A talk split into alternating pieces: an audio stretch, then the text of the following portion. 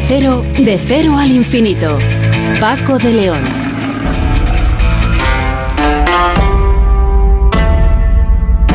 El ejército de terracota de Xi'an es uno de los descubrimientos arqueológicos más fascinantes de todos los tiempos.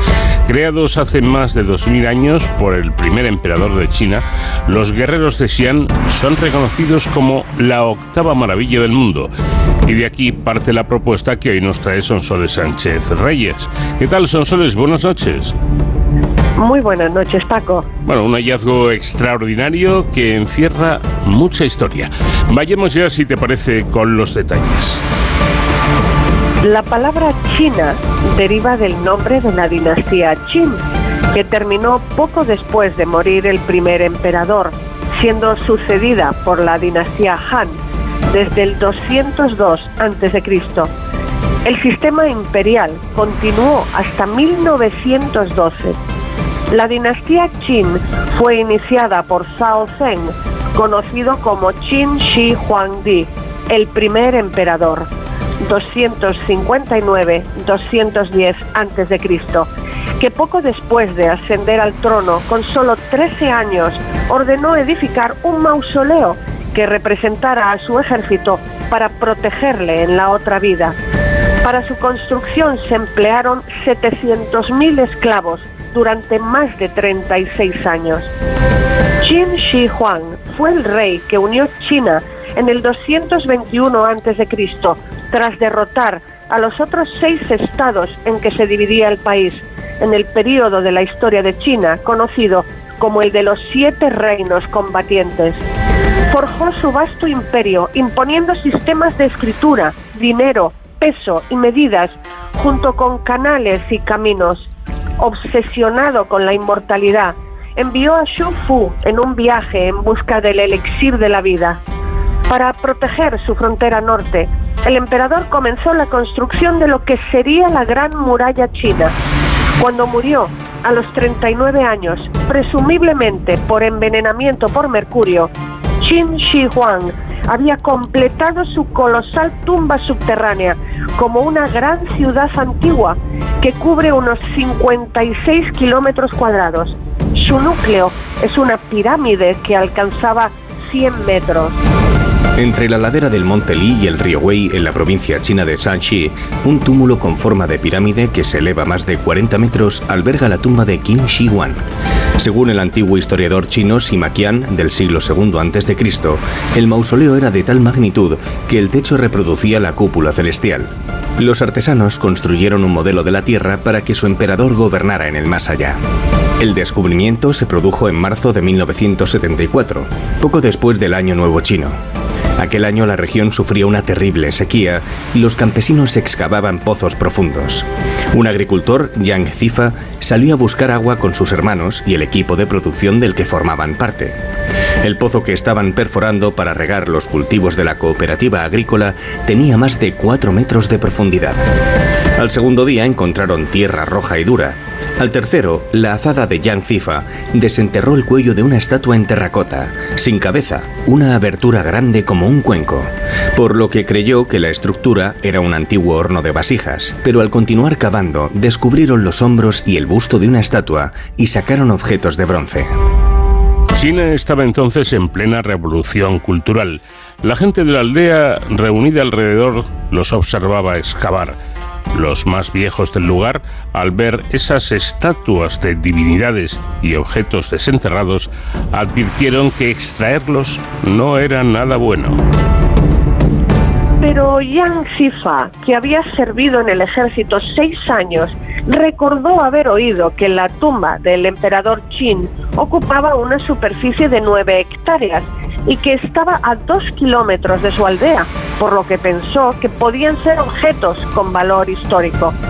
Cargaron tres carretas para llevarlos al Museo del Distrito de Lingtong, donde los identificaron como pertenecientes a la dinastía Qin, de valor considerable, y les pagaron 10 yuanes por cada carreta. 10 yuanes equivalían al salario anual de un campesino. De regreso en la aldea, entregaron los 30 yuanes al equipo de producción, como era costumbre en el sistema colectivo. Tras el reparto, individualmente obtuvieron media jornada de trabajo para comprar comida o bienes. Fue todo lo que recibirían como recompensa.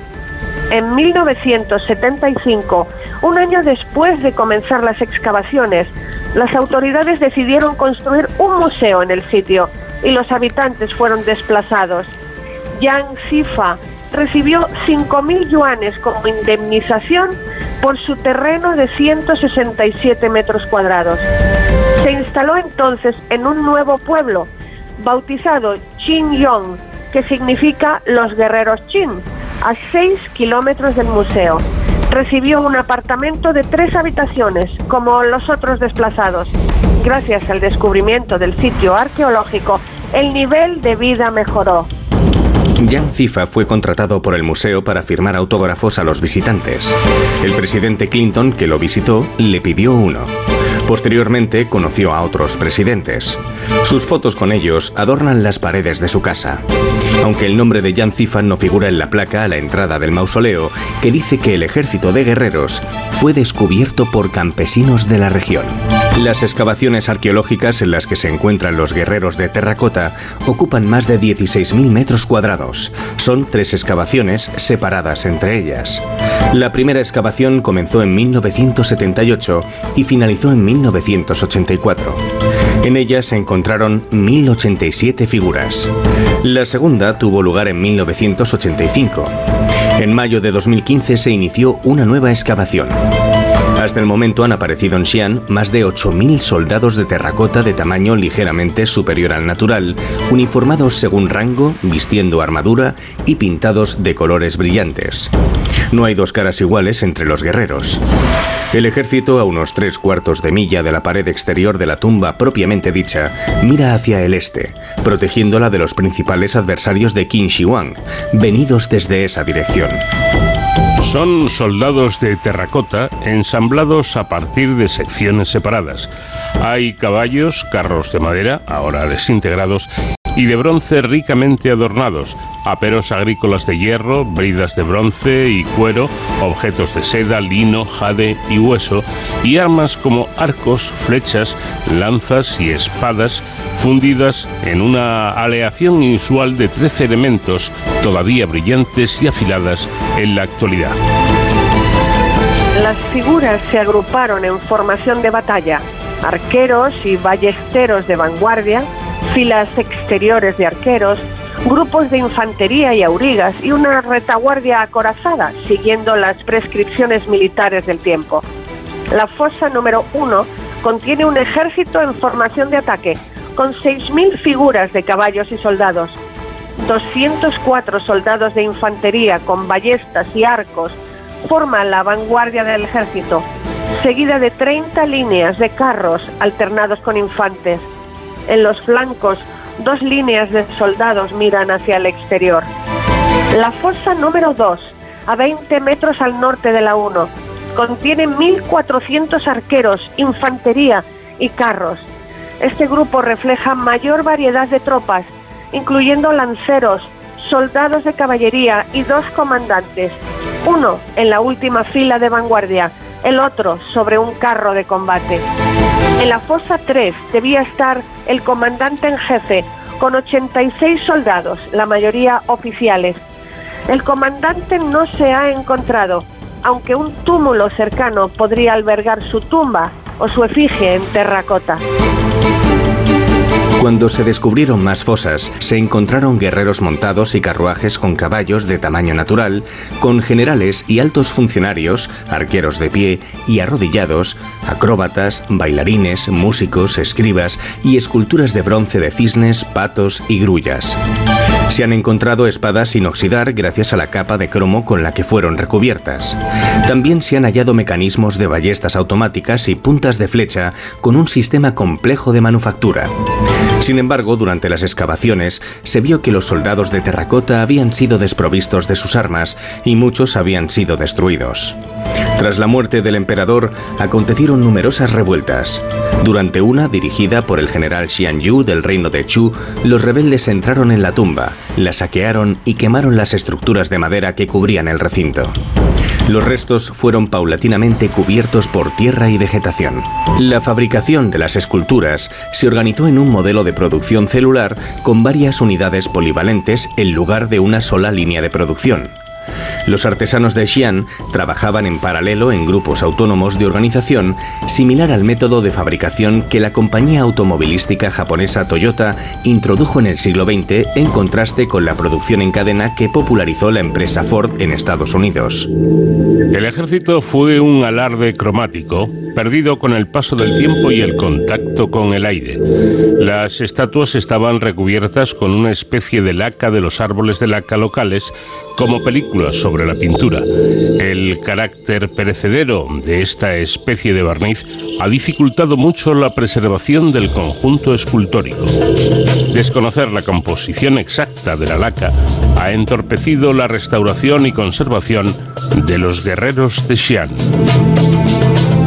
Al extraer las figuras, la capa que las recubría, sobre la que estaban aplicados brillantes colores, se secaba y se perdía a las cinco horas de su exposición al aire por oxidación. Esto obligó a paralizar la excavación. Los científicos de la Universidad del Noroeste, en la ciudad china de Xi'an, finalmente han descubierto los ingredientes y cantidades que integran esta sustancia, algo crucial para restaurar los guerreros. La capa base sobre la que se aplicó la pintura estaba compuesta por pigmentos inorgánicos naturales y adhesivos de origen animal.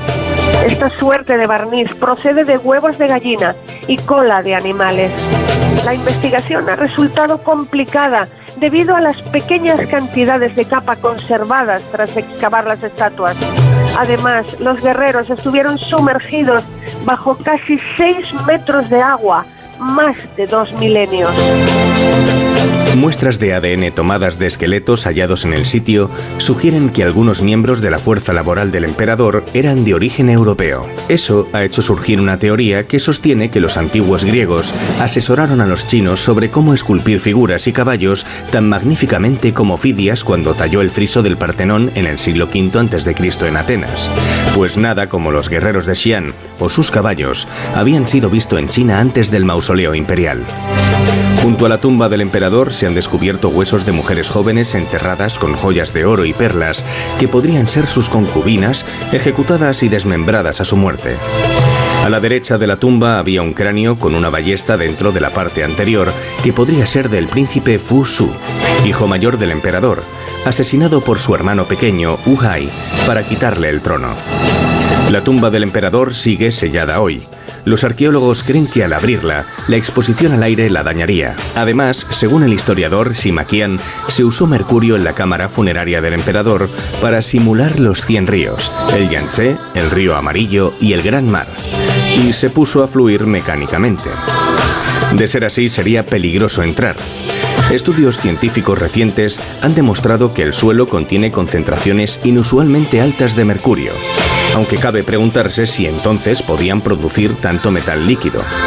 Según Sima Qian, ballestas mecánicas resguardan entradas y pasillos. ¿Se habrán descompuesto al paso de los siglos o podrían lanzar todavía flechas? Los guerreros de Xi'an fueron declarados Patrimonio de la Humanidad por la UNESCO en 1987 y en 2010 los responsables de la excavación recibieron el premio Príncipe de Asturias. Más de un millón y medio de personas visitan cada año el sitio arqueológico de Xi'an. El legado de las dinastías Qin y Han, China, los guerreros de Xi'an, es una exposición impulsada por la Diputación Alicantina en el Museo Arqueológico de Alicante, fruto de la colaboración con la Administración Estatal China, con más de 120 piezas originales procedentes de nueve museos e instituciones chinas, como el Museo de Historia de Shanxi y el Museo del Mausoleo de Qin Shi Huang. Una extraordinaria colección de objetos, muchos nunca antes exhibidos en España, dentro del programa del 50 aniversario del establecimiento de relaciones diplomáticas entre ambos países el 9 de marzo de 1973. La muestra se inauguró el 28 de marzo, aniversario del descubrimiento, hace 49 años, del ejército de terracota. La muestra podrá verse hasta el 28 de enero de 2024. Los guerreros de Xi'an, un gran descubrimiento arqueológico sin duda que encierra pues multitud de historias y de leyendas. La próxima semana te esperamos con más cosas interesantes que comentar. Gracias, Sonsoles, un fuerte abrazo.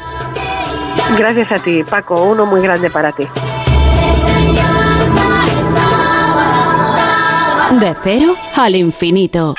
La tiroiditis crónica autoinmune, el tipo más frecuente de tiroiditis o inflamación de la glándula tiroides y la causa más habitual de hipotiroidismo puede aumentar la predisposición a desarrollar esta enfermedad. Así lo explican los expertos, precisamente aprovechando la Semana Internacional de Concienciación del Tiroides que se celebró entre el 22 y el 26 de mayo pasados, para concienciar sobre la patología y los síntomas asociados a ella. Y por segundo año consecutivo, la compañía de ciencia y tecnología Merck ha lanzado la campaña Haz doble check a tu tiroides.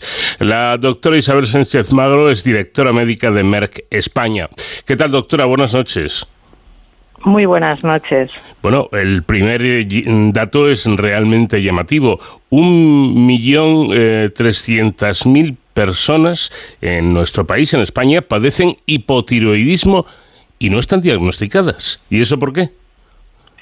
Pues sí, así es. Desgraciadamente los, las cifras nos lo dicen porque se calcula que, como bien se ha dicho, más de un millón de personas padece hipotiroidismo y, bueno, vamos a intentar explicar el porqué de ello. Eh, muy brevemente decir que el, el, hipotiroidismo sucede cuando nuestro tiroides, nuestra glándula tiroides, no produce una cantidad suficiente de hormonas, no funciona como debería funcionar eh, y esto hace que todo vaya bajito, funcione bajo de manera lenta y aparecen unos síntomas eh, que bueno que se, eh, pueden manifestarse con cansancio, con sensación de frío, con apatía, con somnolencia. se nos puede caer el pelo, incluso puede estar seco y, y bueno pues se empiezan a producir algunos síntomas que en principio eh, podemos decir que pueden ser comunes e inespecíficos y que pueden presentarse en otras enfermedades. Yo diría que esto quizá es la primera causa de por qué esto está pasando, porque es una patología difícil de, diagnosticar. Y también me gustaría resaltar que, que incluso no solamente que estos síntomas se pueden confundir con otras patologías, es que pueden ser incluso se pueden manifestar de manera asintomática. ¿no? Quiere decir que a veces incluso nos puede costar eh, diagnosticarlo porque no hay o no aparecen estos síntomas que hemos comentado. Entonces es, es importante siempre a cualquier eh, pequeña eh, señal de que algo no está funcionando como tiene que funcionar o que aparecen alguno de estos síntomas que hemos comentado, nuestro consejo siempre es, ante la mínima duda, ir al médico de atención primaria, a nuestro profesional sanitario de nuestro centro de salud, que nos va a ayudar a bueno pues a desgranar a, darle significado a estos síntomas y con un pequeñito control rutinario que es una analítica de sangre pues nos va a ayudar bueno, es fácil, pero claro, eh, insisto, el hecho de que, de que los síntomas, como nos explica, nos, explica la doctora, sean eh, diversos y en, mucho, en muchos casos tengo entendido que son incluso leves, pues quizá esto influya a que el paciente no acuda o tarde en acudir al médico, ¿no? Sí, eso es así. Eso es lo que eso es lo que suele pasar que que las hormonas tiroideas, que nuestra glándula tiroides actúa sobre muchos órganos, muchos tejidos. Y, además esto está directamente relacionado con esas manifestaciones clínicas y estos síntomas que comentaba antes que son a veces muy diversos, poco específicos y que, y que se pueden dar, que se pueden presentar en otras enfermedades. Mm. Incluso yo diría, para que nuestros oyentes nos entiendan, a veces eh, sensaciones típicas que uno tiene de su día a día. ¿Cuántas veces en nuestro día a día tenemos estrés, tenemos cansancio mm. y no le damos la importancia que merece. Y esto, esto precisamente es lo que hace que uno no le dé esa importancia, eh, no se acuda al profesional sanitario, a nuestro médico de atención primaria, y esto lo que nos trae es un, un infradiagnóstico, que es lo que acabamos, lo que acabamos de decir. Así que para salir de dudas, siempre ante la mínima sospecha, acudamos al profesional sanitario. Y en definitiva, ¿cuál es la causa de esta patología, de la tiroiditis? Bueno, tiroiditis es, eh, todos, todos sabemos que cuando acaban las enfermedades en itis eh, está relacionado con la inflamación y tiroiditis es la inflamación de nuestra glándula tiroides hay muchas causas que pueden estar detrás de esta inflamación y, a la que nos referimos es a, ese nombre que nos recuerda un poco a, Japón, que es la tiroiditis de Hashimoto, enfermedad de Hashimoto. Eh, y la causa más frecuente del hipotiroidismo que acabábamos de comentar, de esa la tiroides que va lentita, que no funciona bien, es esa, ese tipo de tiroiditis. Y es una enfermedad autoinmune. Y me gustaría explicar también a los oyentes qué significa una enfermedad autoinmune. Y es que nuestro organismo lo que hace es no reconocer al tiroides copropio y lo que hace es eh, destruirlo, eh, crear a través de nuestros de anticuerpos que produce nuestro sistema inmune lo hace, eh, mm, bueno, pues no lo reconoce y lo destruye. Es decir, que es nuestro propio organismo el que ataca a nuestro organismo, ¿no? Exacto, exacto. No lo reconoce como propio. Eso es lo que hace una enfermedad autoinmune en líneas generales. La tiroiditis es una enfermedad autoinmune y lo que hace es ir contra el tiroides y hace que no funcione como tiene que funcionar. Así que por dar algún dato también para que nuestros oyentes eh, entiendan también a veces las, las dimensiones, el tipo de esta tiroiditis es frecuente en mujeres, eh, es frecuente en pacientes eh, que superan los 40 años, pero, pero se puede dar también en otras edades y en varones. O sea que esto siempre cuando hablamos de más frecuente, más prevalente, pero no olvidemos que las enfermedades también aparecen en otros, en otros rangos de edad, incluso en el, en el, en el varón. Bueno, vamos a, hacer un poquito de memoria, porque seguramente esto, pues, eh, igual lo hemos olvidado, aunque se, estudiaba, por lo menos en, en mi época en el, en el colegio, ¿no? La, tiroides es una glándula que se encuentra, pues, eh, a la altura del, cuello y que tiene además esa característica forma de, de mariposa. Pero, ¿cuál es su función? ¿Qué es lo que hace? Bueno, eh, esa mariposa, esa glándula hormonas produce las hormonas tiroideas que tienen una función importantísima, tienen funciones que, para que lo situemos un poco, permiten controlar, por ejemplo, nuestra energía, tienen un papel importante en el control de nuestra temperatura, pero también tienen funciones importantes en órganos de nuestro organismo, como es el cerebro, como son los músculos, como es el corazón.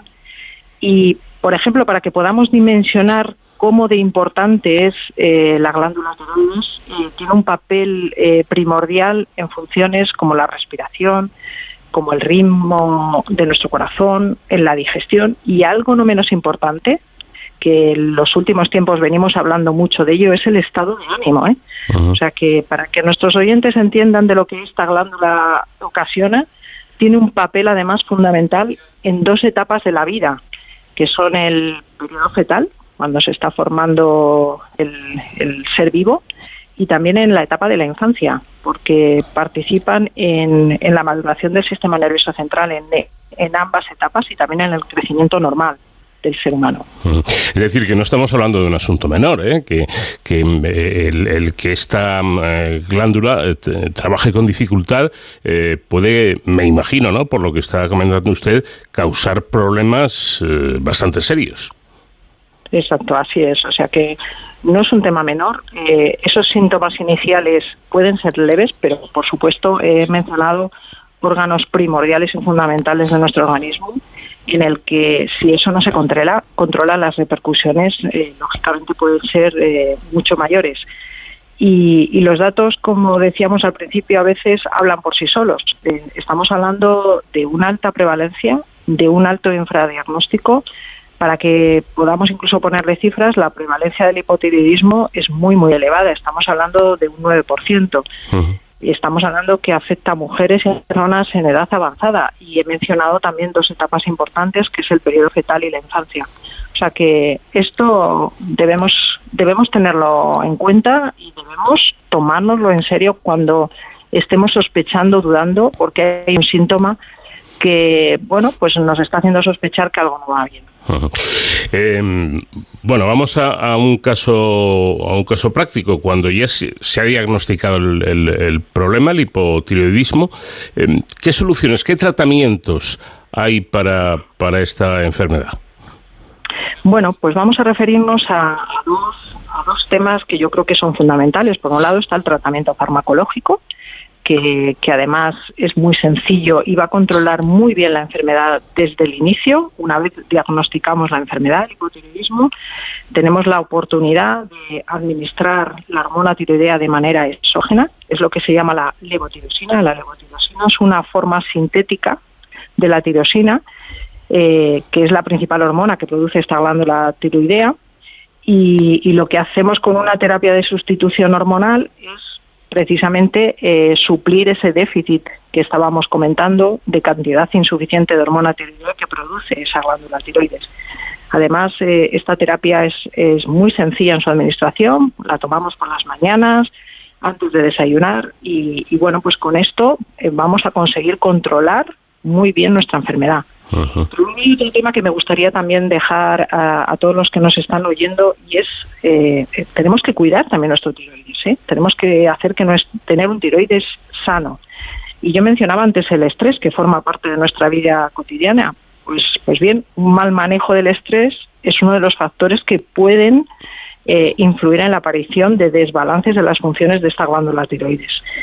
Eh, también el yodo. Eh, bueno, pues eh, una ingesta adecuada de yodo puede ser una causa principal de mal funcionamiento de, las hormonas del tiroides. Y el yodo lo podemos encontrar en, en, nuestra alimentación de día a día, en el pescado azul, en el queso, en los huevos, o incluso pues en, en, fresas, en el yogur, en, como veis, en, muchísimos de nuestros alimentos del día a día.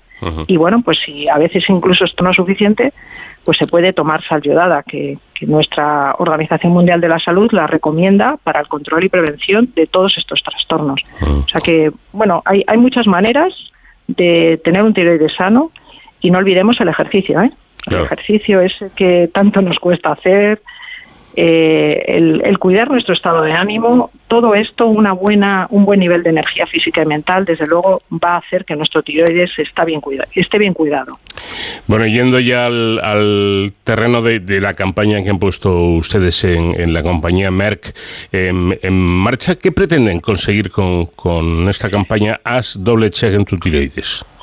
Bueno, pues eh, todos los años, eh, todos los años nosotros eh, intentamos hacer alguna actividad específica ¿no? para poner nuestro pequeño granito de arena al Día Mundial del Tiroides.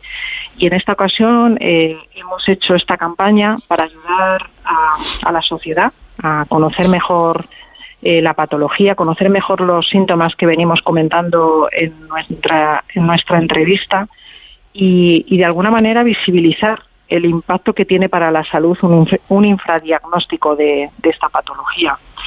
Eh, bueno, pues con esta campaña lo que hacemos es ofrecer un pequeño test que en un par de minutos eh, hacemos un primer check o una primera comprobación sobre la salud de nuestro tiroides y bueno, pues en el caso de que se obtenga una alta probabilidad de padecer hipotiroidismo, hacemos un doble check y en este caso ya con el profesional sanitario. O sea que como, como pueden ver, eh, todo cae al final que tenemos que acudir a nuestro profesional sanitario en el caso de que encontremos que hay sospecha o probabilidad de padecer hipotiroidismo. Bueno, y en este caso, eh, como está explicando nuestra invitada, de una manera fácil, sencilla y rápida podemos eh, saber si, si nuestra tiroides eh, funciona bien o existe algún problema. Y por último, yo creo que es un aspecto importante, doctora, recordar a, a, todo el mundo cuáles son, mm, digamos, los, los indicadores que que deben alarmarnos, que nos deben invitar por lo menos a consultar a un profesional, a un médico para salir de, dudas. Lo que tenemos que hacer es acudir al médico de atención primaria, eh, profesional sanitario que está altamente cualificado para, para comprobar y diagnosticar si estamos padeciendo un hipotiroidismo Y bueno, pues eh, permítame al final eh, recordar también para nuestros oyentes que incluso pueden encontrar información testada, eh, información fiable y de calidad a través de nuestra página web que hemos diseñado y ponemos a disposición del público general. Nuestra web Cuida tu, cuida, tu, tu tiroides en la que bueno pues podrán hacer este check que habíamos comentado este test de síntomas y, bueno, pues eh, les, ayudará a conocer la patología y, a, y en caso de padecer alguno de estos síntomas tan poco específicos que habíamos comentado, poder identificar, manejar nuestra enfermedad y mejorar, por supuesto, la calidad de vida de, de las personas que, que pueden padecerla. Así que yo me quedaría con estas últimas palabras. Pues doctora Isabel Sánchez Magro, directora médica de Merck España, eh, gracias por habernos atendido una, una, vez más y bueno, enhorabuena por esta campaña que desde luego parece una muy buena iniciativa. Muchísimas gracias y buenas noches para todos. Vamos de cero al infinito en onda cero. Paco de León.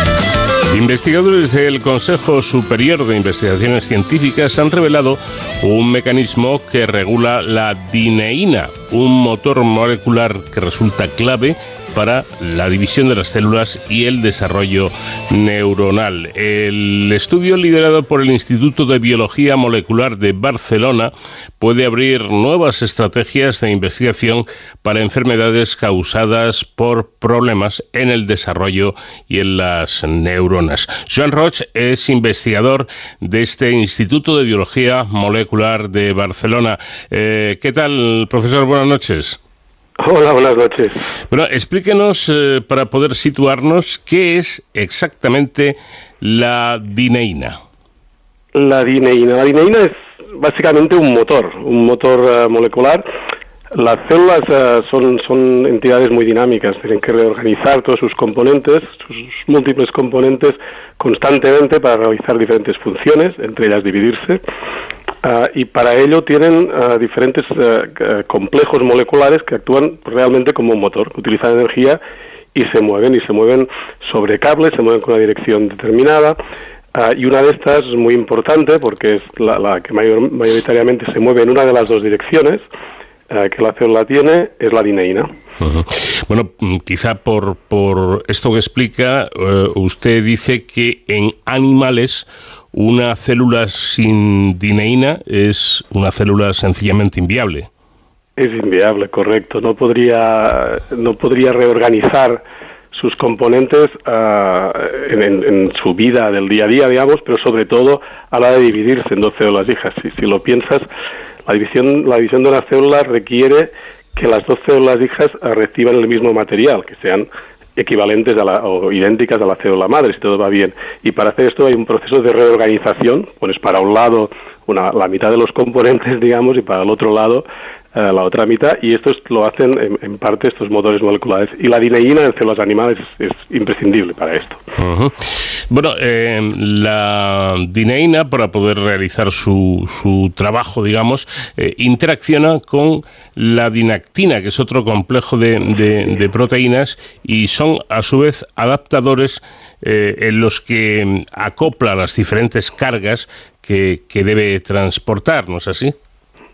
Correcto. Este, de hecho, este, este, estas, estas moléculas que por supuesto nosotros uh, encontramos fascinantes, eh, son, son realmente uh, grandes complejos de piezas, como un Lego, para decirlo así, de una manera muy concreta, que la selección natural ha, conseguido que uh, uh, sean muy eficientes en moviéndose, cambiando conformaciones y moviéndose. Son grandes complejos como de proteínas. La dineína por sí, aun ser muy complicada, no es capaz de hacer el trabajo sola, necesita la dinactina, que es una, un complejo pues igual de grande, igual de complicado. De los dos se ha conseguido últimamente una, eh, determinar la estructura a través de, de, de técnicas de, de microscopía electrónica pero para conseguir agarrar, digamos, unirse a las cosas que transportan, a sus carga, cargos, que les llamamos, uh -huh. necesitan los adaptadores. Y el adaptador, en este caso, les permite formar el complejo motor y unirse a lo que van a transportar. En definitiva, la regulación de estos adaptadores es, es digamos, un aspecto central de la fisiología de la célula, pero eh, tengo entendido que el problema, el problema está en que aún se conoce muy poco de ellos, ¿no? Correcto, correcto. Parece, se conoce mucho del motor, hay todo un campo de, investigadores ah, con diferentes técnicas, han, están investigando y han conseguido determinar un poco cómo es el movimiento, pero se conoce poco cómo, digamos, ah, cómo enganchan en los motores la, el, remolque, la carga que van, que van a llevar, ¿no? Y lo que se ha determinado últimamente es que no solamente hay este enganche de la carga, sino que ah, la célula de una manera, pues, evolutivamente muy, muy eficiente, ha conseguido coordinar el enganche de la carga a la activación del motor. El motor no se mueve si no tiene su carga enganchada. Y todo esto sucede porque hay estos adaptadores que en el momento que forman el complejo motor y enganchan la carga, activan todo el proceso. Y hasta este momento se sabía poco o uno solo mecanismo de regulación de estos motores. Eh, es importante, y ahora verán ustedes el porqué, saber, conocer un poco qué son los centrosomas. Explíquenos los centrosomas. Los centrosomas son unos orgánulos también fascinantes. Otra de las. La célula tiene multitud de, pequeños compartimentos de orgánulos, eh, cada uno con sus idiosincrasias, y los centrosomas eh, son unos que son realmente interesantes. Centrosomas organizan a los uno de los tipos de cables que, de lo que mencionaba anteriormente por los que se mueven los motores, son los microtúbulos.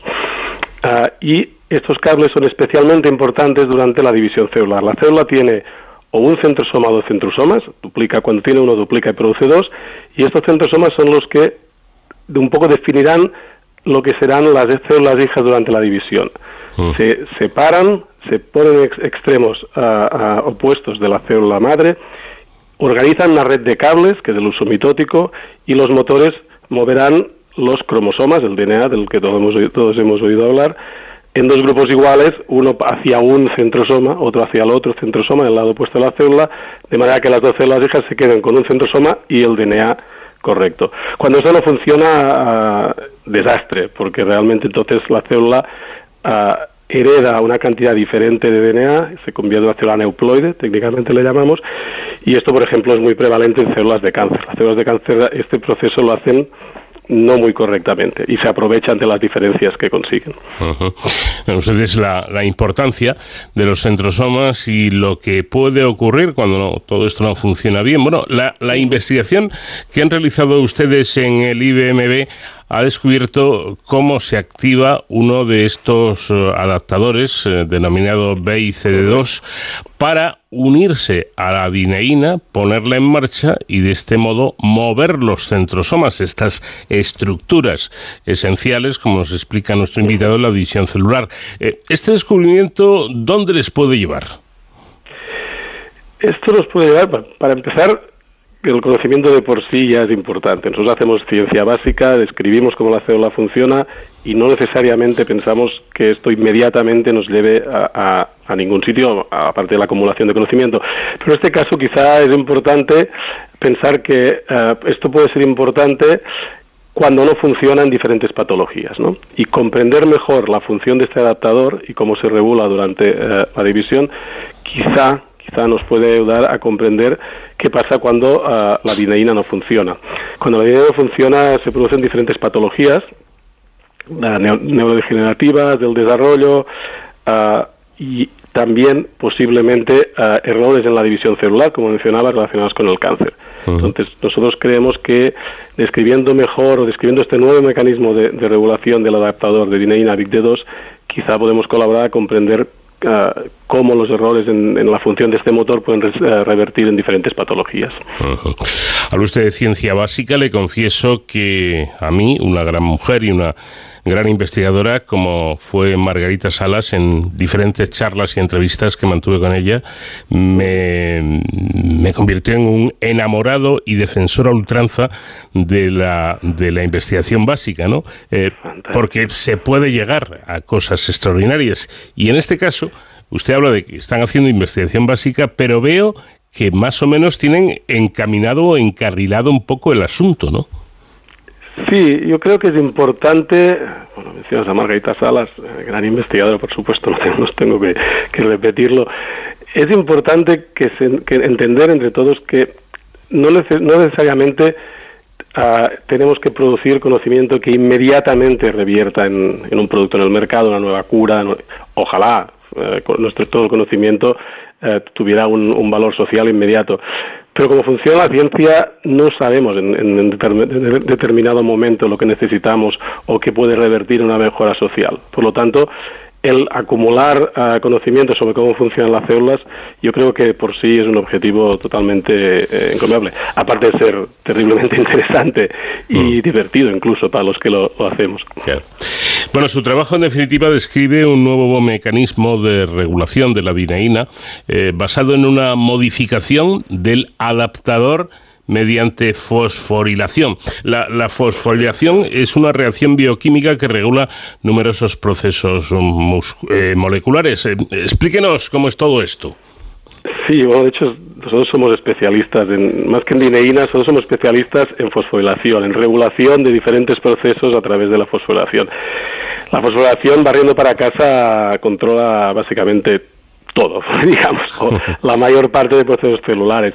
Las proteínas tienen una función, pero el, tener una función de por sí eh, no, no, no les, eh, no les eh, no, les sirve a la célula, digamos, ¿no? por decirlo de alguna manera. La célula lo que necesita es que esa función se realice en el lugar adecuado, en el momento adecuado. Y hay una serie de mecanismos de control que regulan las diferentes funciones de todas las proteínas de la célula para exactamente esto, que se realicen en, una, en un momento determinado, en un lugar determinado. De hecho, la célula es una gran masa de proteínas ah, que están reguladas de manera muy específica en el espacio del tiempo. Y uno de los grandes mecanismos de, de, control de esta función de las proteínas es la fosforilación. Básicamente es introducir un grupo fosfato que es muy negativo en las proteínas y esto les cambia la conformación, las hace menos estables, las ah, localiza en un sitio, en un sitio subcelular y no en otro y así es como básicamente la, célula ah, es capaz de realizar todas sus funciones mediante el control por fosforilación. Bueno, hay, hay un aspecto que a mí me parece fundamental y es que esta investigación no solo aporta detalles muy importantes sobre un mecanismo esencial para la supervivencia de las células, sino que puede puede abrir, eh, como de soslayo comentábamos antes, nuevas estrategias de investigación para mm, enfermedades causadas por problemas en la división celular y en las neuronas, que en diferentes casos son el resultado de una función anómala de la dineína y sus reguladores. Creo, ¿eh? creo que eh, esto es importantísimo y que, y que podría ser un gran avance. Correcto, incluso se ha, está descrito que diferentes mutaciones en la proteína que nosotros hemos estudiado, BIGD2, ah, producen directamente un tipo de atrofía muscular, eh, en este caso muy específica de, las, de, las, extremidades inferiores de las piernas, ¿no? una eh, atrofía ah, en el tiempo. Y esto posiblemente se debe a que eh, el, el adaptador no permite, cuando está mutado, no permite que funcione correctamente la dineína, estos complejos motores, y posiblemente esto resulta en degeneración de, las neuronas motoras. Si lo piensas, y si piensas sobre transporte, sobre motores moviendo cosas en una célula, para una neurona motor, que son células larguísimas, incluso de metros, esto es terriblemente importante. Una, una célula que tenga unos micrómetros es importante que, pueda mover sus componentes, pero una célula que tenga un metro es más fácil de entender que desde un extremo donde se produce la proteína hasta el otro donde la proteína es necesaria, el transporte aquí es básico, vital. Y muy posiblemente en estas células, eh, eh, en estas neuronas motoras, Big D2 tiene algún papel clave que aún no comprendemos de cara a transportar algún, algún complejo que tampoco sabemos. Como ves, aún sabemos poco de esto. Pero bueno, yo creo que eh, al, comprender mejor la, regulación, pues, pues, abrimos, hacemos un paso más de cara a comprender cómo esta patología puede aparecer. Creo que sí. Y, hay algo que a mí me parece no menos importante, y es que eh, resulta que las neuronas son muy dependientes de la acción de la dineína, ¿no? Exacto, es, este, este tener una, un, una medida en el espacio más grande y el necesitar más del transporte, ¿no? Y de un transporte muy complejo. las neuronas eh, eh, el axón está ah, lleno, digamos, o está, está compuesto en parte eh, esta prolongación que tienen para de donde envían las señales nerviosas, tan importante para su función, está, ah, ah, tiene está estos cables que yo mencionaba anteriormente, los microtúbulos, y sobre estos microtúbulos se mueve la dineína y transporta diferentes cosas. Ah, nutrientes para las células, proteínas que se producen en el núcleo, que están en una parte, en un extremo de la célula, neurotransmisores, diferentes, diferentes cosas, RNAs, ácidos nucleicos en una dirección la dineína, en otro, otro grupo que no hemos mencionado de motores muy importantes son las quinesinas. Estas dineína y quinesinas son básicas para la función de células como las neuronas. También decir que durante la división. Esto sería, digamos, un transporte físico en una célula que es muy larga. Mm. Pero todo este transporte también se utiliza para algo tan, para un proceso tan, tan complejo y fascinante también. Encuentro muchas cosas fascinantes yo. Eh, como, como es el, desarrollo del córtex. El, córtex del, cerebro, el córtex cerebral, es una estructura terriblemente compleja, ¿no? que nos permite pues, ser conscientes, pensar. Eh, ah, y, otras cosas. Y esto se, se ah, organiza a través de unas divisiones muy concretas en la que se mueven los componentes de una manera muy, muy determinada. Y eso también lo hacen estos motores. Entonces, también mutaciones en estos componentes de la ADN y en los adaptadores resultan en, en ah, problemas del desarrollo neuronal y en, bueno, en minusvalías psíquicas eh, importantes también. Claro, hablando hablando de esto, eh, ¿qué relación tiene, tiene la dineína y todo esto con la atrofia muscular espinal? se, piensa, se piensa que ah, los problemas de transporte resultan en ah, problemas para la célula y su fisiología y al final en la muerte celular, la degeneración de estas células, de estas neuronas. Entonces, ah, la, mutación, la misfunción, la función anómala de diferentes componentes de la dineína, pues puedes pensar que resultan en, las células pues, degenerando, digamos. Y aquí tenemos la atrofia muscular, por ejemplo, porque estos músculos dejan de estar enervados, etcétera, etcétera. Bueno, pues interesantísimo todo este asunto que hemos comentado con Juan Roch, investigador del IBMB de, Barcelona. Eh, por cierto, me voy a permitir un, lujo. Eh, yo creo que si un investigador no se fascina con todo aquello que hace, no puede ser buen investigador.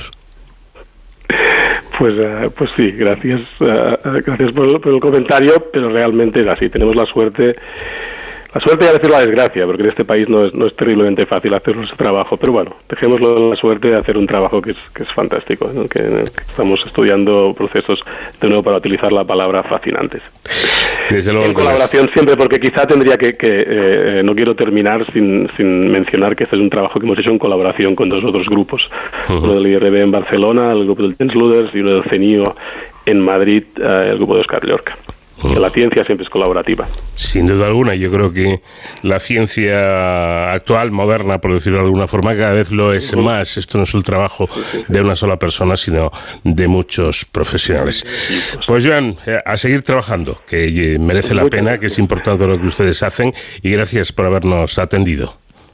A vosotros. En Onda Cero, de cero al infinito. El sector del vídeo bajo demanda, conocido por las siglas BOD, eh, parece mm, que crece desde 2017 a un ritmo del 15,6% anual y ya resulta muy difícil definir sus límites y establecer fronteras bien claras con otras herramientas de comunicación.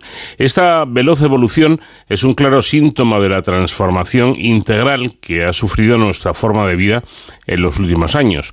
Hoy por hoy, el nivel de penetración del bot en nuestras vidas y hábitos de consumo es claramente superior en los países más desarrollados de Occidente, con Estados Unidos a la cabeza, seguido por Canadá, Reino Unido, Alemania y Noruega. Sin embargo, la tendencia en el desplazamiento hacia, Oriente, eh, donde los dos países más poblados de la Tierra, China e India, con más de 1.500 millones de habitantes cada uno, todavía tienen mucho margen, desde luego, de crecimiento. Precisamente OBS Business School ha publicado el informe Vídeo bajo demanda, evolución y resolución y eh, evolución y revolución, mejor dicho, realizado por el profesor Eduardo Irastorza, con quien ya tenemos comunicación. Profesor, ¿qué tal? Buenas noches. Muy buenas noches, un placer estar con vosotros. Eh, bueno, para quien aún esté un poco despistado de este concepto, de esta historia, eh, explíquenos qué es esto de, del VOD, el bot. Bien, pues VOD son las siglas de Video on Demand. ¿Qué entendemos por Video on Demand? Pues algo tan sencillo como las plataformas que cada día vemos en nuestra televisión, como Netflix, Prime, eh, Disney y tantas otras, ¿no?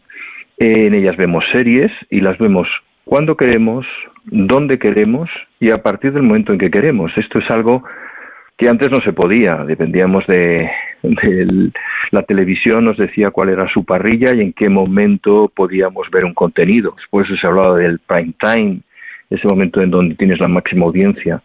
De hecho, ahora el prime time se ha cambiado muchísimo en función de precisamente las plataformas de video on demand. Estas plataformas tienen una enorme influencia en el sector de los contenidos porque se han convertido en el área en donde más se invierte. Prácticamente una serie de televisión eh, mueve muchas veces un presupuesto superior a cualquier película de Hollywood. Y el talento que demuestran sus directores, guionistas e incluso la participación de actores de primera línea, pues determina ese auge y esa preferencia por parte de todo tipo de públicos y además de los datos que, ya hemos comentado, de, un crecimiento realmente eh, muy importante anual, eh, parece además que el futuro se presenta muy halagüeño para, para este invento, ¿no? para estas plataformas.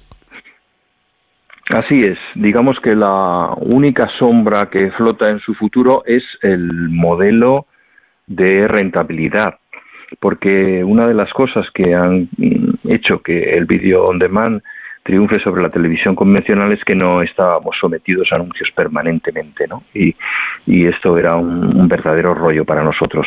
Y hoy en día, estas plataformas que mueven tantísimo dinero y hacen producciones tan carísimas, pues requieren de ingresos. Y esos ingresos hasta ahora se han cifrado básicamente en la suscripción. La suscripción a, a través de canales, a través de operadores de telecomunicaciones, etcétera, ¿no? Y eso no es suficiente ya hoy en día, ese modelo de suscripción. De hecho, eh, plataformas como Netflix ya está hablando de meter anuncios en sus contenidos a no ser que pagues una tarifa premium. Exactamente igual que está ocurriendo en el caso de YouTube, por ejemplo, que también es, un soporte de video on demand eh, y que quiere también encontrar nuevas fórmulas de rentabilidad. ¿Hacia dónde se dirigirán en busca de, esa, de esas nuevas fórmulas de rentabilidad? Pues a algo que el cine en algunas ocasiones ha utilizado con muchísimo éxito, que es el product placement. Esa palabra, esas palabras, lo que significan es situar la marca dentro del contenido de la serie.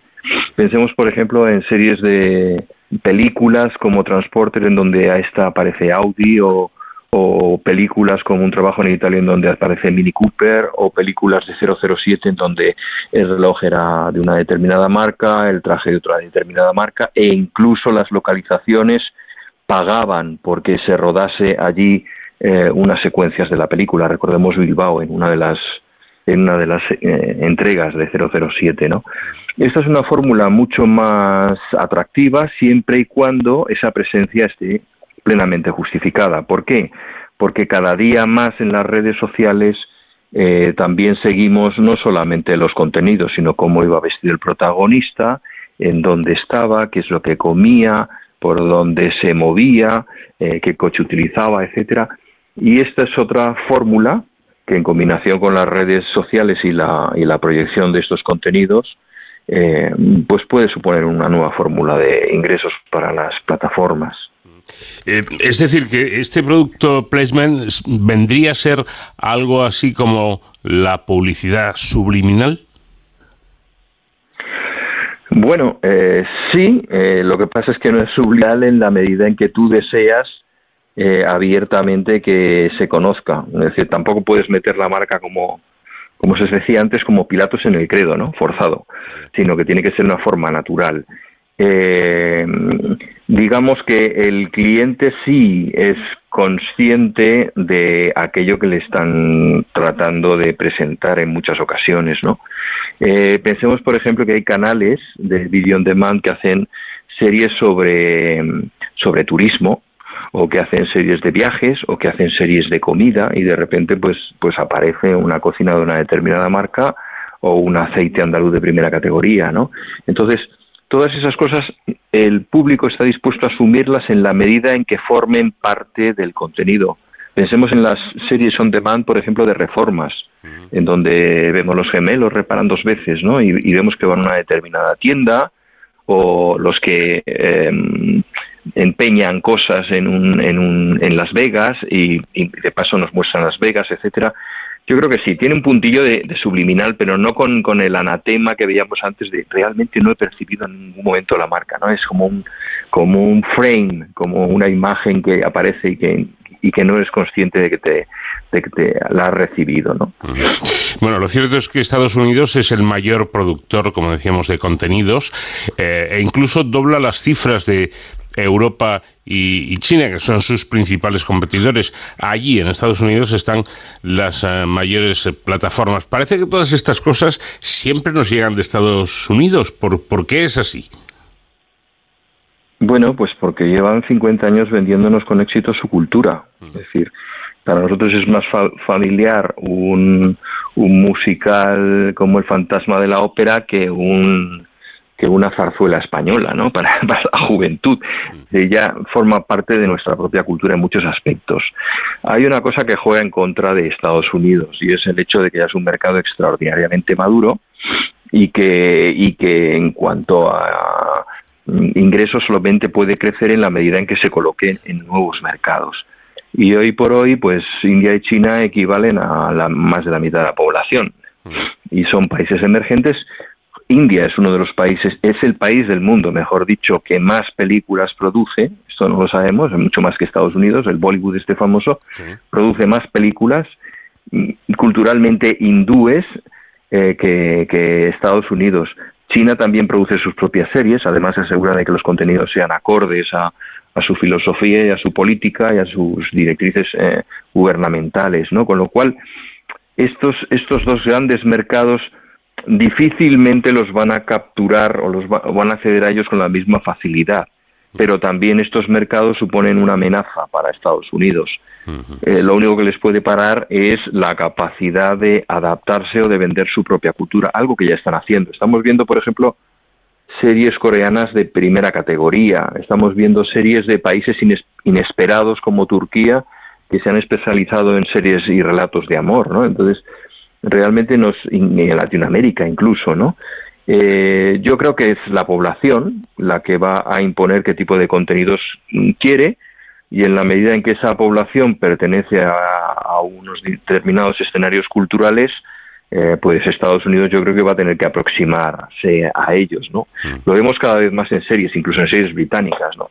Series de época en donde aparecen eh, actores de, de otras razas, en Estados Unidos cada vez tienen más presencia las minorías étnicas en todas las series que hacen. Están tratando de, eh, como se dice en marketing, tropicalizarse, adaptarse al escenario en que se mueven para, para mantener esa posición de privilegio. Pero insisto, es que Estados Unidos eh, no llegan a 300 millones hmm. y, Asia pues es, es, inmensa, ¿no? Y Latinoamérica, que es el, la que tiene el crecimiento mayor, incluido Brasil, eh, que es una economía potentísima también en términos de, contenidos, pues tiene mucho que decir. Bueno, incluso su, su, informe llega a decir que en aproximadamente cinco años este, este sistema, el BOD, superará al cine y a la televisión. Eh, claro, yo me pregunto, profesor, ¿esto supone que los formatos tradicionales tendrán que cambiar? Hombre, claro, claro. Es que, vamos a ver, es que eh, lo del cine en la sala de cine ya se ha convertido en ese espacio en donde además tienes que ver una película, pero tienen que pasar más cosas para justificar que no lo veas en tu mega pantalla, que cada vez son más grandes y más económicas, en tu casa, tranquilamente con tus amigos, ¿no? Es, es muy difícil. El cine, la, televisión eh, no tiene que reinventarse también.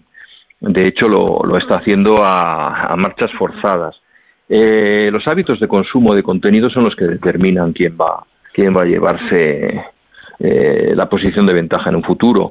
Eh, pensemos que, por ejemplo, Steven Spielberg está desarrollando con su productora series de capítulos de 3, 5 minutos para jóvenes adolescentes que van en el autobús y, y, se descargan esa, ese capítulo y viralizan sus opiniones, ¿no? Porque porque es, lo que quieren. Entonces, realmente lo difícil hoy en día va a ser distinguir dónde acaba la frontera de la televisión y dónde empieza la del video on demand, dónde empieza los contenidos online en tablets y teléfonos digitales, es la sala de cine, eh, nos definimos por el lugar en donde, donde consumimos el producto o realmente la mayor parte de las películas que se ven ya es incluso también en video on demand.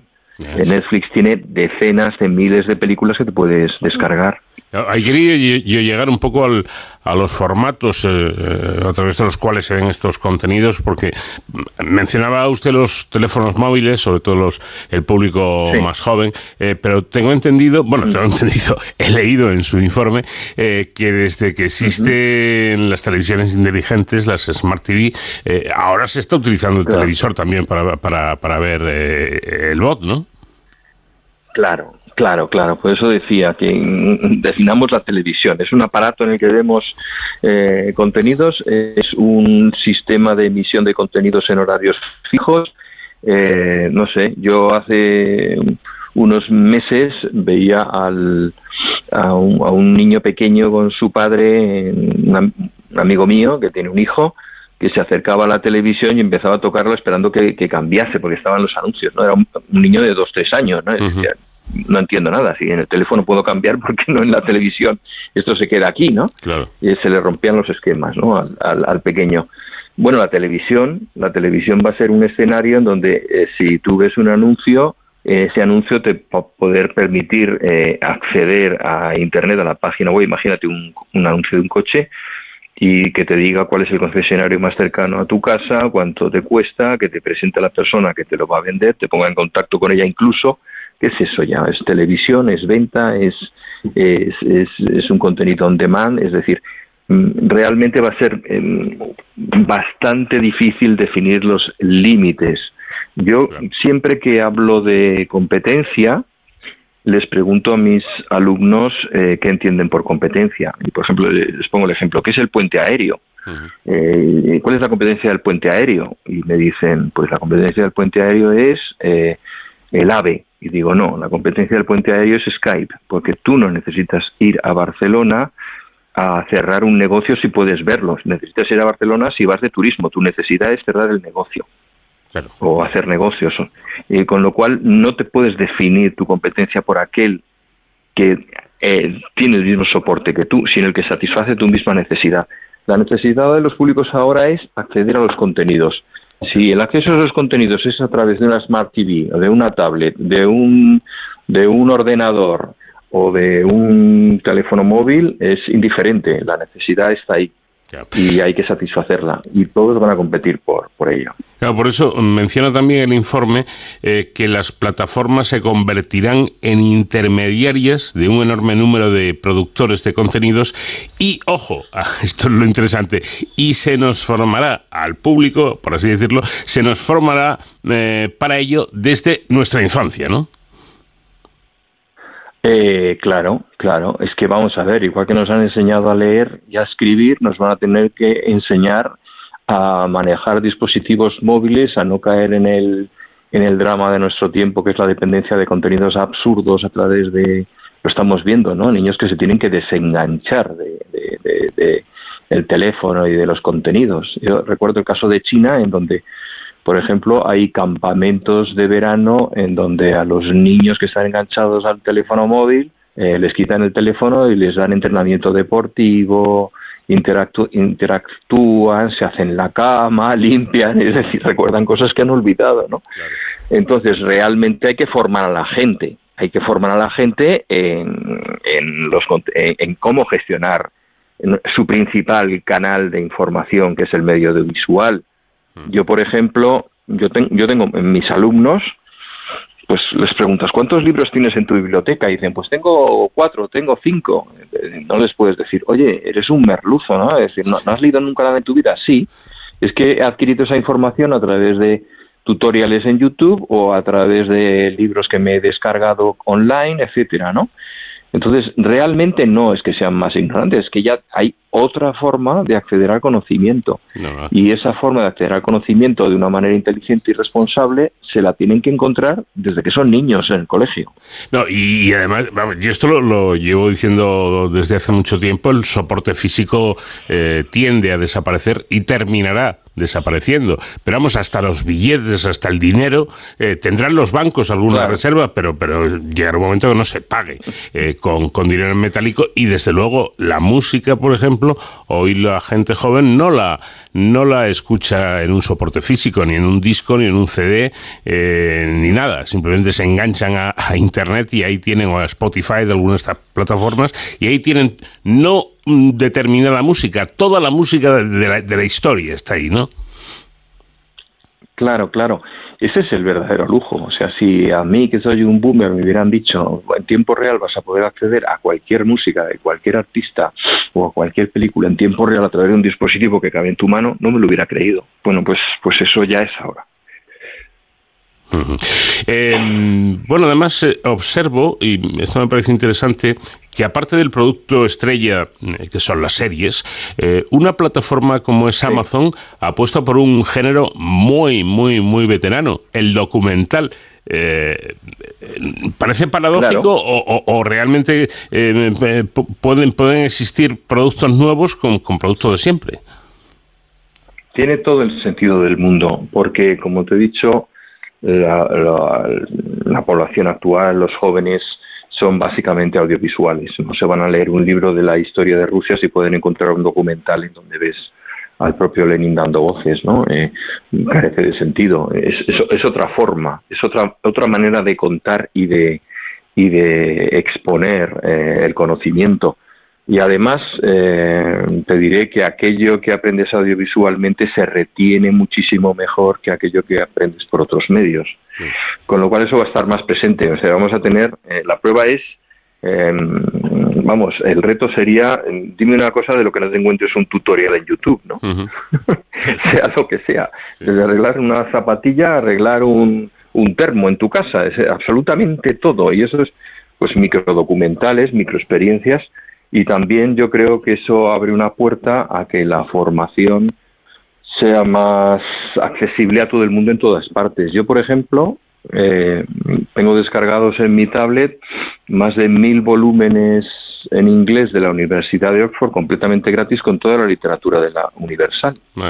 No he pagado nada por ellos. Es decir, es, es la única recriminación que alguna vez hago a mis alumnos. Digo, ya no tenéis disculpa para ser ignorantes. Porque si tú estás en el centro de África puedes tener información de la Universidad de Oxford en tiempo real. Y si no lo sabes es porque no te has interesado nunca en ello. No es como nuestros abuelos que decían, no, es que yo esto no tenemos biblioteca en el pueblo. Pues, pues eso ya no se da. Eh, bueno, incluso se tiende, pienso yo, eh, eh, un poco a la exageración. Hay, ahora mismo hay dispositivos para archivar música, por ejemplo, que, que, que pueden acumular, pues no sé, 30.000 canciones o 40.000 canciones. Eh, y yo un día hablando con mi hijo le decía, ¿tú eres consciente de que ni viviendo tres vidas podrías escuchar tal cantidad de canciones? Es imposible. sí, es imposible, pero, pero eso forma parte, en cierta manera, es una especie de símbolo de estatus entre tus pares. Es decir, si tú dices, mira, yo es que tengo 3.000 amigos en Facebook.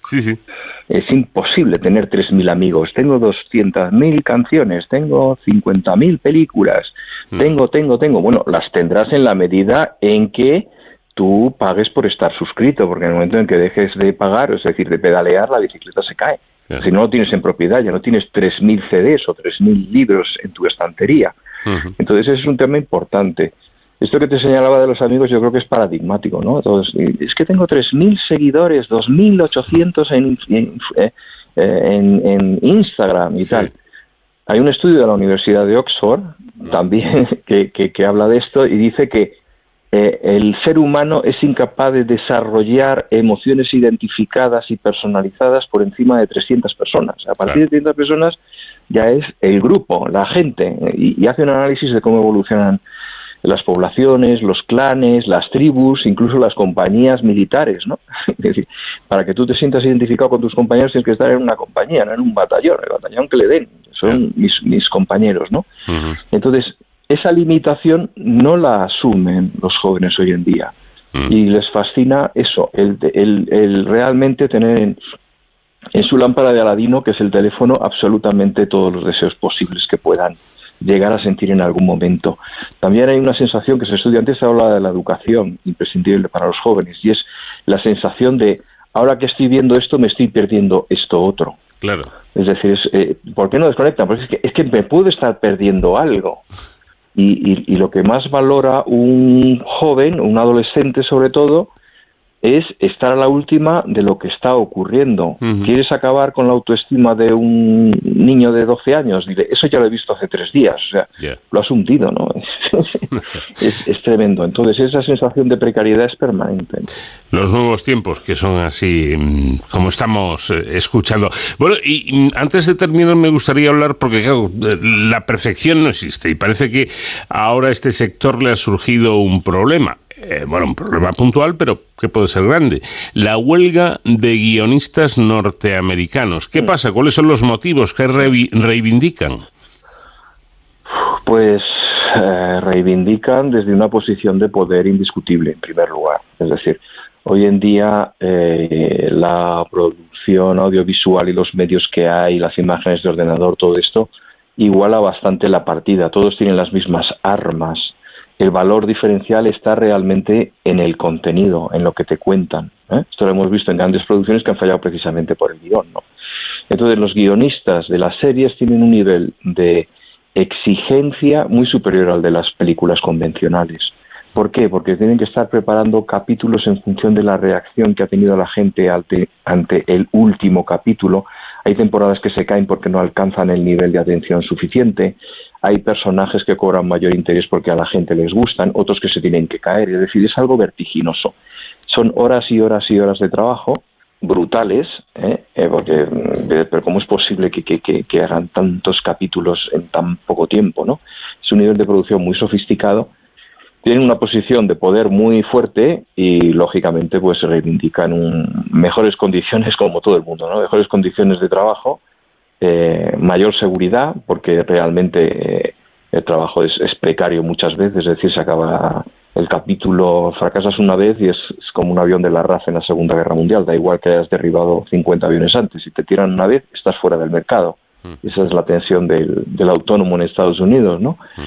Y, y, luego, por otro lado, está el hecho de que buscan un reconocimiento, buscan un reconocimiento igual que que se dan Oscars maravillosos a actores, etcétera, realmente eh, Shakespeare reclama su sitio, ¿no? Eso es importante.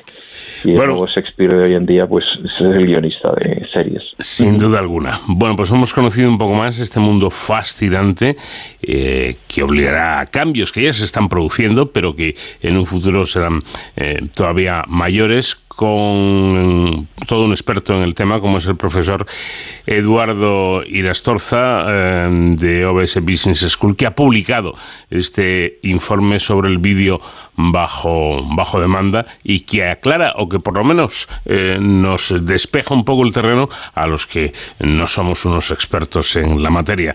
Eh, Eduardo, muchísimas gracias por habernos atendido y enhorabuena por este trabajo, por este informe tan interesante. Muchas gracias y buenas noches.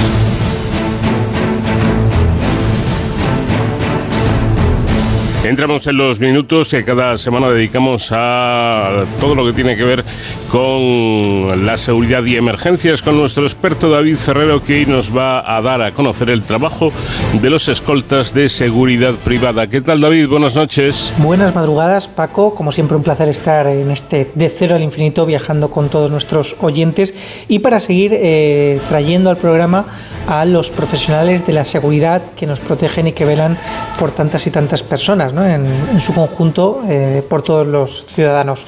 Hoy hemos querido acercarnos a una figura que no habíamos todavía tocado en, este, en esta sección de Héroes sin capa, pero que nos parece que es fundamental. Muchas veces su trabajo es desconocido, aunque todos sabemos eh, la función tan importante que realizan los escoltas, pero es verdad que al ser una labor discreta, una labor silenciosa, pues muchas veces pues puede pasar desapercibidas. Pero en los grandes acontecimientos, en los grandes eh, eventos ¿no? históricos, siempre suelen estar ahí velando por la integridad eh, y la seguridad de las personalidades. Personalidades que pueden ser del ámbito público, que pueden ser del ámbito privado y es que en esta ocasión hemos querido hablar de los escoltas de seguridad privada.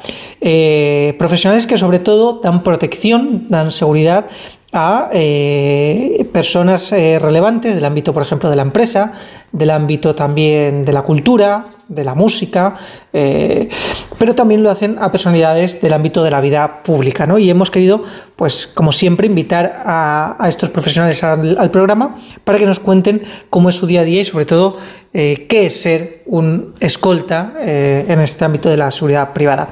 Para ello contamos con Vicente de la Cruz, que es el presidente de la Asociación Española de Escoltas y Profesionales de la Seguridad. señor de la Cruz, buenas noches, bienvenido. Buenas noches. Bueno, muchísimas gracias por acompañarnos en este viaje por las ondas eh, y queremos preguntarle eh, cuál es la labor, porque yo creo que todos tenemos en el imaginario ¿no? La, el trabajo que hace el mal llamado guardaespaldas, pero quizás por esa connotación ¿no? del cine, eh, pero ¿cuál es el trabajo real que realiza un escolta? Bueno, el trabajo de un escolta es viene marcado legalmente por, por, la ley en España de seguridad privada, aunque es una figura universal y es eh, proteger a personas determinadas o a grupos de personas eh, para evitar que sean agredidas o que sean conculcados sus derechos fundamentales. ¿Y qué formación, eh, qué preparación tiene una escolta para realizar esta labor? Bueno, hay una preparación que es la que se exige, digamos, por parte del Ministerio del Interior para obtener la habilitación eh, que es eh, la forma de poder ejercer legalmente en España esa, esa figura, eh, que es una formación básica que, que, digamos, es suficiente para superar las pruebas y para alcanzar la habilitación. Y luego hay formaciones superiores que serían imprescindibles para llegar a ser un profesional cualificado en este ámbito. Es decir, la formación básica eh, es un módulo de, de, 180 horas por un lado y 60 por otro, es decir, 240 horas, pero realmente con esta formación uno puede superar las pruebas. Si es una persona pues que tiene una cultura razonable y, y cumple unos requisitos pero para ser un escolta de verdad, una escolta real, hay que formarse constantemente, hay que pasar procesos de formación mucho más potentes y, estar constantemente actualizándose. Entiendo que para ustedes esta formación básica, estos requisitos básicos se quedan cortos entonces para, para realizar este trabajo de forma eficaz.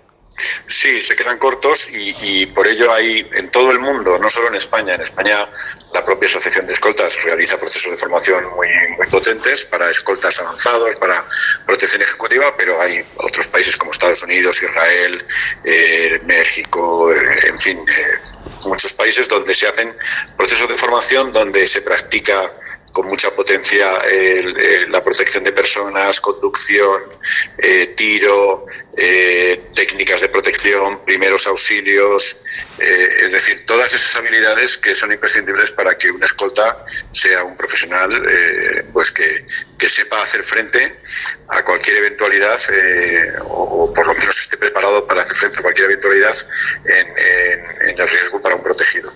Porque claro, al final estamos hablando de que estos, estas personalidades protegidas, eh, si llevan una escolta es por algo, ¿no? Porque están expuestas a un riesgo que se puede materializar en un determinado momento y por lo tanto quienes están al cargo de su protección deben eh, tener esa preparación eh, para poder actuar. Además, me imagino que esa formación debe ser continua porque los riesgos cambian, ¿no? Los peligros cambian y cada vez hay más, la seguridad debe ser más sofisticada. Sí, los riesgos eh, cambian, aunque digamos que la protección tiene una base fundamental que, se mantiene y sin duda cuando, cuando una persona requiere una escolta, eh, realmente es porque lo necesita, porque eh, una escolta es una cosa que es cara, es, la protección personal implica un, profesional especializado con un alto coste. normalmente quien no lo necesita no tiene mucho sentido que lo pague eh, sí que es verdad que hay veces que, pues, que en el mundo del, del show business, eh, por, imagen, a veces hay, eh, personas que, se, pagan una escolta. por mantener ese estatus, esa imagen, pero sí que es verdad que en el momento que eres también muy conocido, muy famoso, muy famosa, puedes necesitar protección porque el, fan, incluso a veces eh, por adoración, puede terminar haciéndote daño. ¿no? Y sí, los escenarios son totalmente cambiantes. Es decir, eh, en España vivimos durante muchos años bajo la amenaza de, ETA o de, o de GRAP o otros grupos terroristas clásicos que hoy no existen, pero apareció el terrorismo islámico, han aparecido las bandas de delincuencia organizada, eh, secuestros, eh, extorsiones, eh, violencia de género, amenazas empresariales, eh, es decir, van cambiando y ya no solo es la vida, sino eh, te puedes ver protegiendo empresarios donde la mayor necesidad es mantener su confidencialidad, donde tienes que tener una gran habilidad técnica para impedir vídeos, grabaciones, eh, audios, eh, seguimientos. Es decir, sí que es un mundo muy cambiante donde hay que estar actualizándose. Eh, además, quería preguntarle sobre esto. ¿Cuál es la situación actual en España de este colectivo profesional? ¿Hay cada vez más escoltas? ¿Se mantiene un, número de escoltas en el tiempo? ¿Hay menos que hace unos años precisamente porque han desaparecido este tipo de organizaciones terroristas? ¿Cuál es la radiografía un poco de, de este sector? Bueno, pues haciendo una radiografía rápida histórica del sector, eh, durante los años del terrorismo de ETA hubo un crecimiento exponencial de, escoltas, porque había, hacían falta. Llegamos casi a 5.000 efectivos en toda España. Eh, cuando terminó, cuando se derrotó a ETA y acabó el terrorismo en el año 2012, que fue como el último coletazo, pues de esos 5.000 prácticamente se pasó a 800 escoltas, es decir, se perdieron muchísimos empleos y a partir de ahí eh, ha habido otro momento histórico muy complicado que ha sido el, COVID, que ha afectado a todas las ramas de actividad, eh, porque de alguna forma lo que habíamos estado defendiendo frente a ETA, que era políticos, concejales, alcaldes, empresarios, se reconvirtió en, proteger pues, a turistas, hombres de negocios que viajan ocasionalmente, eh, artistas, y eso con el COVID se vino bastante abajo. Tras el COVID se ha vuelto a recuperar esa actividad y no existe, en España la radiografía es que no existe eh, la figura del escolta con un empleo muy fijo como ocurría antes, donde podías tirarte, como ocurrió en algunos casos, hasta 15 o 20 años protegiendo a un político, a un concejal, eh, a un empresario pero ahora el trabajo es mucho más variable, es de más corta duración, son trabajos de 15 días, de una semana, de unos meses, en el que pues tienes que proteger a, determinadas personas y todo muy ligado a este ámbito que, hablo de, los negocios, del mundo del turismo y del mundo del arte, del cine, de la música, etcétera. Sí que es verdad que hay muchos compañeros que se han reconvertido y se han especializado y se han lanzado al exterior y están trabajando en, zonas donde eh, un poco la demanda es tan fuerte como la que tuvimos aquí en su momento, en zonas de alto riesgo, México, Venezuela, Brasil o países africanos, o, es decir, zonas de alto riesgo que, eh, donde se siguen demandando profesionales muy especializados. ¿no? Y ha sido una salida para muchos compañeros que han visto ese, ese nicho como una oportunidad. Para finalizar, eh, hablando sobre la, más sobre la parte operativa, eh, por supuesto la protección de la personalidad, del VIP, por así decirlo, es fundamental y dentro de esta protección está también una cosa que, es la contravigilancia, ¿no? Es decir, que el, el, escolta también tiene que estar formado en este tipo de, de actuaciones. Bueno, en los cursos que actualmente impartimos eh, precisamente la, inteligencia, es decir, el, prever, porque la, labor del escolta es ante todo preventiva.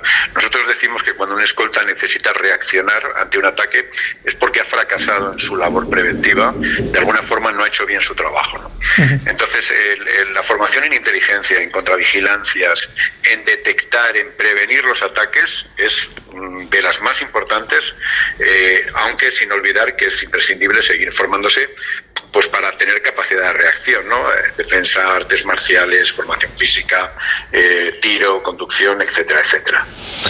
Pues Vicente de la Cruz, eh, presidente de la Asociación Española de Escoltas y Profesionales de la Seguridad, muchísimas gracias por acercarnos a la figura de este colectivo profesional y, y muchísimas gracias por atendernos. Un placer.